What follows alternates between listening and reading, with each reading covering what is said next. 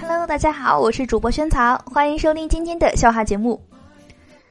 我们的生活中呢，总会遇到急公好义的好人，在你最需要帮助的时候呢，伸出援手。我上周就遇到了这样的好人，当时我已身无分文，钱包见底，恰恰遇上了女友生日，急需一笔钱买礼物。正当我一筹莫展的时候，女友毅然的向我提出了分手，解了我的燃眉之急。谢谢我的女友。刚微信摇一摇，摇了几次，老是摇到同一个哥们儿。实在忍不住，我就跟他打了招呼，问了一句：“搞基不？”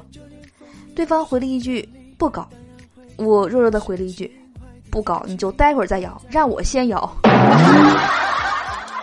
和老公商量说想再生一个女孩，就跟三岁的儿子说：“爸爸妈妈再给你生一个妹妹好不好啊？”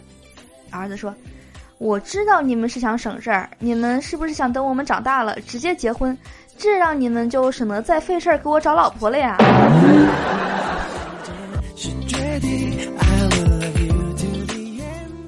老公呢带儿子去银行取过钱，今天带儿子去玩儿，路过那个银行的门口，儿子说：“妈妈，我爸就是把钱藏在这儿的。”儿子说：“妈，快点，我要拉大号，给我指。”他妈妈正在试衣服，很随意的问：“有多急呀？”儿子说。小河已露尖尖角了，我操！现在已经不能直视这首诗了。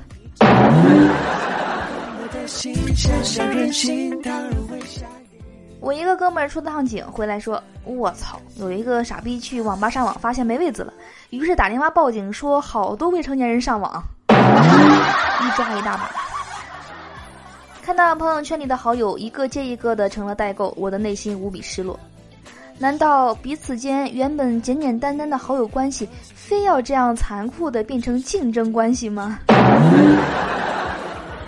朋友间加深友情的方法是：男人一起干过坏事儿，女人一起说别人坏话，男女之间干坏事儿还说别人坏话，有道理。我一直觉得自己是穷二代，某一天呢，老爸突然跟我说。儿子呀，你要这么想，其实你不是穷二代。我欣喜，心想我就知道我老爸不是这么简单的人。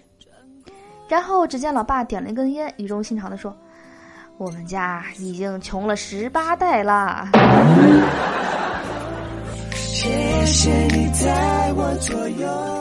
昨天在家吃饭，老妈说我又长胖了。接着她说：“你减不了肥，就是因为不跳广场舞。从今天开始。”好好的跟妈混啊，前途无量。好的，母亲大人。